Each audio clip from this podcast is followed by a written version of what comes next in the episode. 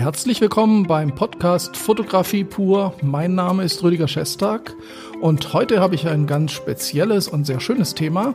Ich möchte ein bisschen nachdenken über die Inspiration und über die Faszination, die die Fotografie auf uns ausübt und warum das so ist und wo das herkommt. Und ich habe auch ein bisschen in der Geschichte gekramt. Ja, vielen Dank, dass Sie dabei sind. Dieser Podcast wird auf YouTube auch ausgestrahlt. Also wenn Sie lieber auf YouTube hören und schauen, dann können Sie auch gerne dort diesen Podcast genießen. Bevor ich aber zum eigentlichen Thema komme, noch zwei Sachen in eigener Sache. Ähm, Sie wissen ja wahrscheinlich, wenn Sie meinen Kanal verfolgen, dass ich eine sehr große, umfangreiche Fotoschule aufbaue. Ich möchte da wirklich den gesamten Ausbildungsinhalt äh, reinpacken. Und das macht riesig Spaß und das hat auch voll Fahrt aufgenommen und ich bin mittendrin. Die ersten Kurse laufen schon, wir haben Teilnehmer, alles gut.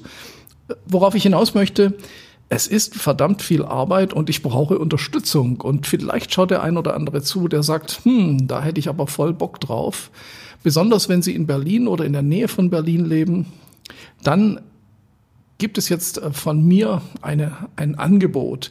Wenn Sie möchten, ich brauche Leute, die erstens mich bei Shootings, bei Videos zu verschiedenen Fotothemen unterstützen, die im Studio dabei sind, die vielleicht auch beim Schneiden helfen. Und ich brauche natürlich auch Leute, die vielleicht als äh, Moderator vor der Kamera sitzen und den YouTube-Kanal unterstützen, weil all dies ist extrem viel Arbeit, extrem zeitaufwendig, macht super viel Spaß, aber man braucht natürlich irgendwann auch einfach mehr Leute. Ja, also wenn Sie jemanden kennen oder selber Lust haben oder vielleicht gerade mit der Fotografieausbildung fertig sind und noch nicht so richtig wissen, wie es weitergeht, können Sie gerne hier mal bei mir anfragen. So, kommen wir aber zum eigentlichen Thema heute. Die Faszination an der Fotografie. Woher kommt die? Und ähm, ja, hat die sich eigentlich im Lauf der Jahrzehnte und vielleicht sogar der Jahrhunderte, wenn man es mal so sehen möchte, geändert. Ja, ich möchte dazu mal irgendwie so ein bisschen zurückspulen auf den Beginn der Fotografie. Was uns ja heute an der Fotografie interessiert oder fasziniert, ist, dass wir Momente festhalten können. Das ist, glaube ich, wenn man jemanden fragt auf der Straße, was findest du an der Fotografie so toll, weil inzwischen macht ja jeder Fotografie, auch mit seinem Handy, dann ist es die Möglichkeit, Momente festzuhalten oder sich selbst zu fotografieren oder auch sich selbst zu studieren, indem man sich fotografiert und sieht, wie wirke ich. Und das sind ja so Antriebe, die uns heute dazu bringt, äh, selber auch zu fotografieren. Ist das neu? Zu Beginn der Fotografie, oder gehen wir noch ein Stück zurück vor den Beginn der Erfindung der Fotografie. Da war das auch nicht anders. Es gab damals auch schon Menschen, die sich sehr, sehr gerne auf Bildern gesehen haben, die sich inszeniert haben, so ein bisschen ein Narzissmus dabei war.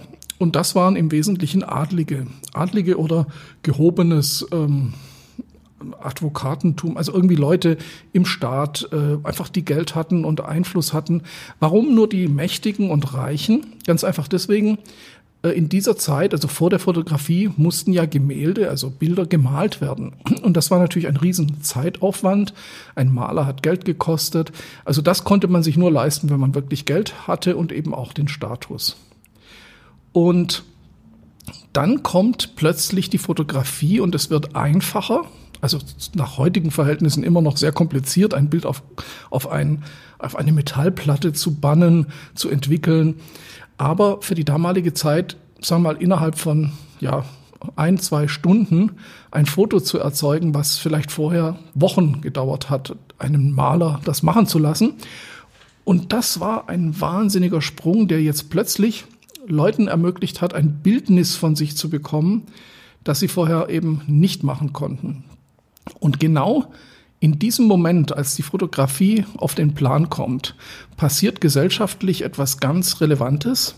Es gibt nämlich in den Großstädten ein reiches Großbürgertum. Das sind zum Beispiel Kaufleute, das sind ähm, Banker, das sind ähm, ja Händler, also alle, die so durch die Industrial Industrialisierung zu Geld gekommen sind, die wollen jetzt plötzlich auch Status. Das ist ja ganz klar und auch da hat sich heute noch nichts dran geändert dieser Status drückt sich auch darin aus, dass man sich porträtieren ließ, sich und seine Familie zum Beispiel oder sich und sein, seine Kutsche, sein Haus, also im Prinzip genau das Gleiche. Also da hat sich auch noch nicht so viel geändert.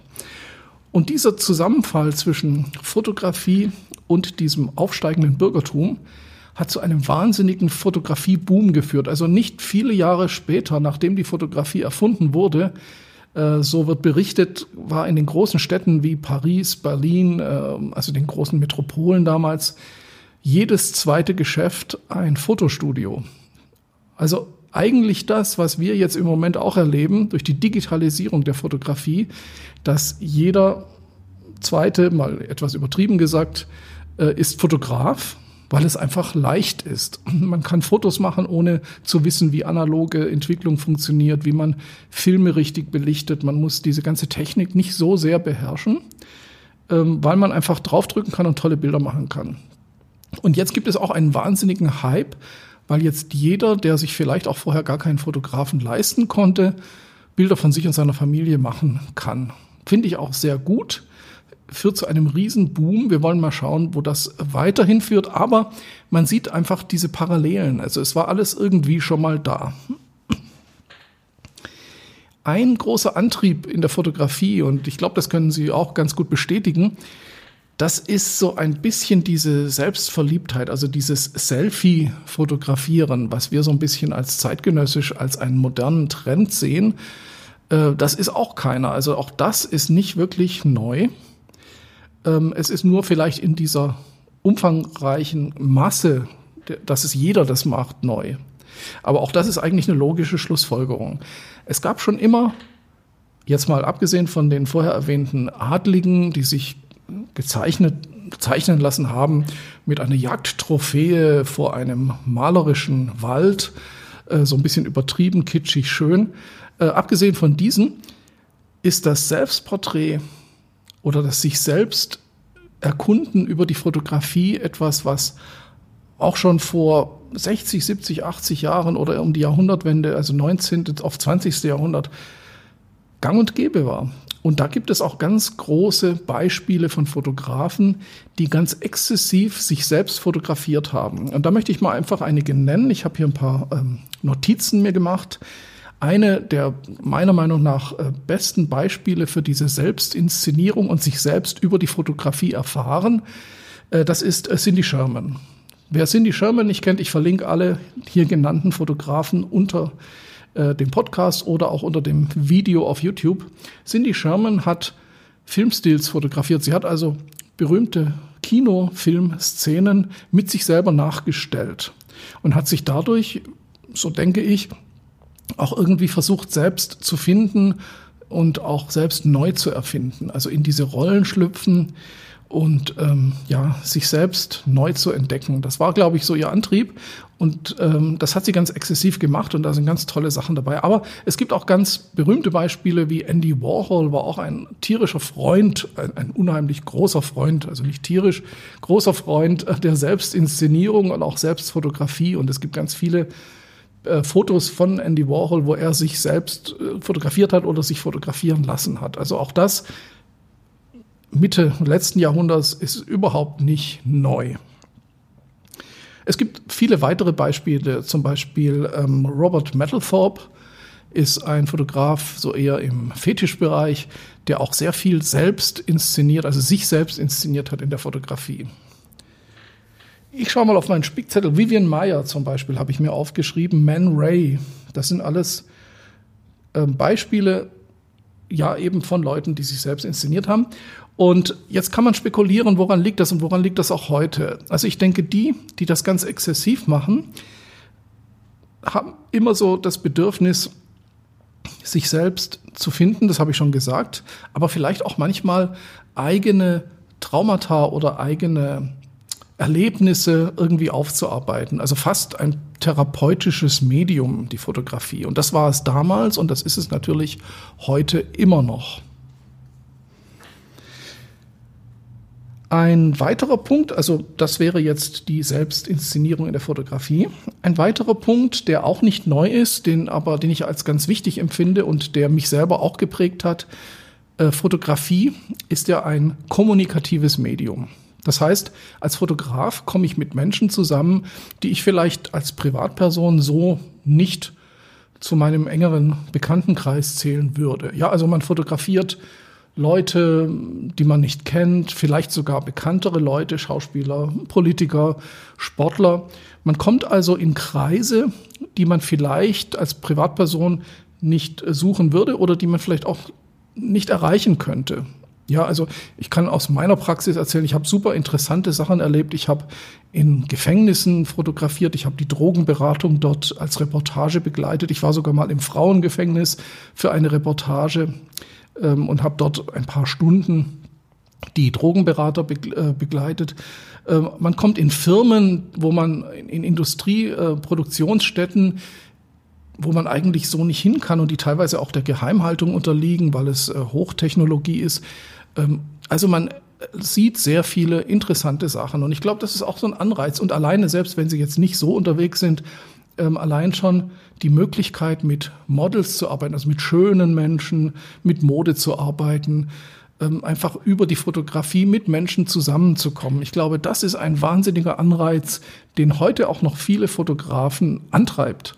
Und das war früher genauso. Als Fotograf kam man in die etwas betuchteren Kreise im 19. Jahrhundert und äh, hat ein bisschen von der Welt des Glamours mitbekommen. Ja, wie heute, wenn man die Laufstege fotografiert, die Mode, äh, da zieht man sich selber über seinen Job ein bisschen die Glamour-Welt rein. Ich will das jetzt gar nicht so lang aus, ähm, ausdiskutieren, sondern möchte einfach mal weitergehen. Es gibt nämlich noch mehr Gründe, die an der Fotografie faszinieren. Das andere äh, wäre, Geschichten zu erzählen. Ähm, die Menschen haben immer ein Bedürfnis, Geschichten zu erzählen. Und äh, Geschichten erzählen kann man natürlich über die Sprache, also über Bücher. Man kann äh, Geschichten erzählen über, ja, über Malerei. Man kann Geschichten erzählen über, ähm, über alles Mögliche, alles, was mit Kunst zusammenhängt, kann Geschichten erzählen. Und eins davon ist eben die Fotografie. Und diese Geschichten erzählen, also wo man auch jetzt nicht nur normale Geschichten erzählt, sondern auch Träume, Ängste, Albträume verarbeitet, ist auch ein ganz äh, beliebtes Thema. Und äh, da kann ich eine einen YouTube-Kanal empfehlen. Ähm, ich verlinke den, ich weiß nicht genau, wie man den ausspricht, der heißt iWatz. So heißt er, ich verlinke das. Die haben ganz tolle Fotografen dort, stellen die vor, die alle so ein bisschen mystisch, so ein bisschen träumerisch, so ein bisschen morbide unterwegs sind. Nicht nur, aber viele dabei. Und ähm, da ist zum Beispiel Roberto Dimitri, einer von denen, der mir sehr gut gefällt. Und ähm, ich habe noch eine zweite Fotografin dort.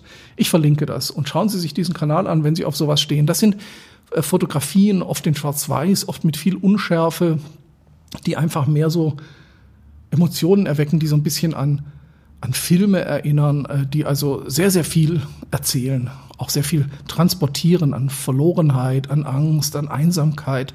Also sehr schön. Und wer sowas mag, da ist natürlich die Fotografie und besonders die analoge Fotografie oder die Polaroid-Fotografie ein ganz tolles Medium, weil manchmal kann man eben durch Unschärfe, durch Überunterbelichten, durch das Nicht- oder kaum erkennen, durch den Schatten, durch die Silhouette, kann man oft mehr erzählen, als wenn man alles in Farbe, alles scharf und alles richtig belichtet darstellt. Das ist wieder ein anderes Thema, aber es ist auf jeden Fall ein Antrieb, den ich auch toll finde, weil das ist ein künstlerischer Antrieb, äh, der die Fotografie verwendet, um daraus noch etwas Neues, also eine zusätzliche Ebene zu generieren.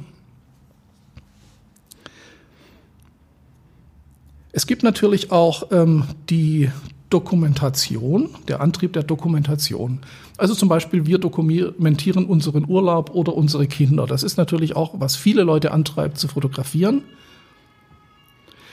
Und in der Dokumentation geht es natürlich auch darum, die schönsten Momente einzufangen. Das heißt, da ist der Anreiz der Fotografie der, dass das Leben ja, selbst wenn man jetzt im Urlaub ist, ist nicht alles immer nur äh, Einhorn Regenbogen, sondern es gibt eben die schönen Momente, den Abend am Strand, den Abend im Restaurant, der richtig schön ist mit den Kindern, mit der Familie. Und dann versucht man eben diese schönen Momente einzufangen.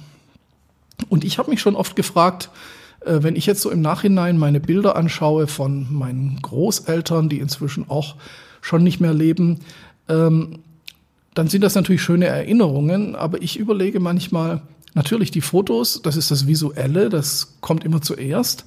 Aber manchmal wäre ich froh, ich hätte zum Beispiel eine Tonaufnahme meiner Oma noch äh, hier, wo sie einfach spricht, vielleicht über sich oder über ihr Leben, weil ich finde Tonaufnahmen fast noch viel intimer und intensiver als Fotografien.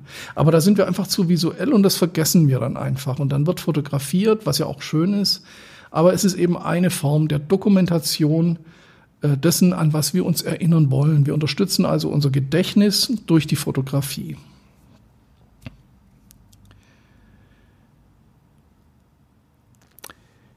Dann gibt es eben auch ähm, einen Ansatz, ähm, den nenne ich mal Nostalgie. Und damit meine ich jetzt nicht unbedingt ähm, alte Kameras oder Analogfilm, sondern es gibt die Nostalgie, etwas, was man vermeintlich verloren hat in der Vergangenheit, neu aufleben zu lassen. Und auch dafür, da gibt es eine Fotografin, die heißt Claudia Wissig, ich weiß nicht, ob man das so ausspricht, ich verlinke das, die fotografiert Porträts im Stil der Jahrhundertwende, also 19. auf 20. Jahrhundert, und zwar sehr schwere, schwarz-weiße, äh, kraftvolle Bilder, die einen sofort wieder in eine Zeit zurückversetzen. Also diese Nostalgie, die nicht nur Kitsch sein kann, sondern die auch sehr bewusst und stark sein kann. Auch das ist für mich so ein Antrieb, der Fotografie dann richtig spannend macht. Ja, das sind so die Hauptpunkte, die ich mir so aufgeschrieben habe. Natürlich, klar, ganz äh, über allem, wenn man kreativ arbeitet, steht natürlich die Freude an der Abstraktion. Man kann durch Bewegungsunschärfe, man kann man kann Bilder erschaffen, wie das zum Beispiel Sarah Moon gemacht hat, die eigentlich alle unscharf sind, die einfach nur Stimmungen übertragen, also Abstraktion durch Schwarz-Weiß, Abstraktion durch äh, Bewegungsunschärfe, durch Über- oder Unterbelichtungen. Also diese Freude an dieser Abstraktion, also mit der Fotografie etwas Eigenes zu sagen und nicht nur abzulichten, das ist auch ein Antrieb, den ich sehe und auch für mich sehe. Und natürlich auch das Design, dass man also zum einen Designobjekte gerne ablichtet, auch schöne Menschen, Mode, ähm, Architektur, aber auch mit der Fotografie selbst designt, also indem man mit Farben fotografiert, farbige Hintergründe, wenn man die Farben komponiert äh, in der Fotografie, wenn man also selbst Design erschafft durch die Bildaufteilung, durch grafische, ja, grafische äh, ähm, Aufteilung der Objekte im Bild und so weiter. Da gibt es also viel, viel, viel, was einen an der Fotografie fasziniert. Ja, und diese Faszination, die treibt mich natürlich auch an, das an, an Schüler und Studierende weiterzugeben, weil einfach, ähm, weil ich denke, das Fotografie lernen ist einfach mehr als zu wissen, was ist Zeit, was ist Blende, was ist ISO und so weiter. Natürlich muss man das wissen, man muss es lernen, aber man muss immer so eine oder zwei Stufen höher denken in diesem, in diesem inspirierenden und ähm, künstlerischen Bereich. Und das, denke ich, ist meine Aufgabe. Und äh, wenn Sie genauso denken, dann schreiben Sie doch gerne mal einen Kommentar, entweder auf YouTube oder eben auf iTunes oder eine Bewertung. Was inspiriert Sie an der Fotografie? Ich habe jetzt bewusst nicht über Technik gesprochen, also mich inspiriert die Kamera. Äh, das war auch schon immer so, aber das finde ich ist eine klar akzeptable Einstellung. Ähm, das ist aber so mit für mich jetzt die einfachste Form der Faszination, dass man sagt, mich, mich fasziniert das Instrument, mit dem ich arbeite. Das reicht aber nicht, um Kunst zu machen oder um ja, hochwertige Arbeiten abzuliefern. In diesem Sinne würde ich sagen, schließen wir diesen Podcast und ich wünsche Ihnen ein, äh, ein schönes Wochenende, wenn Sie diesen Podcast jetzt heute am Freitag hören. Ansonsten, ähm, ja, bleiben Sie dabei, seien Sie künstlerisch und seien Sie inspiriert. Aus dem X-Lab, Rüdiger Schestag.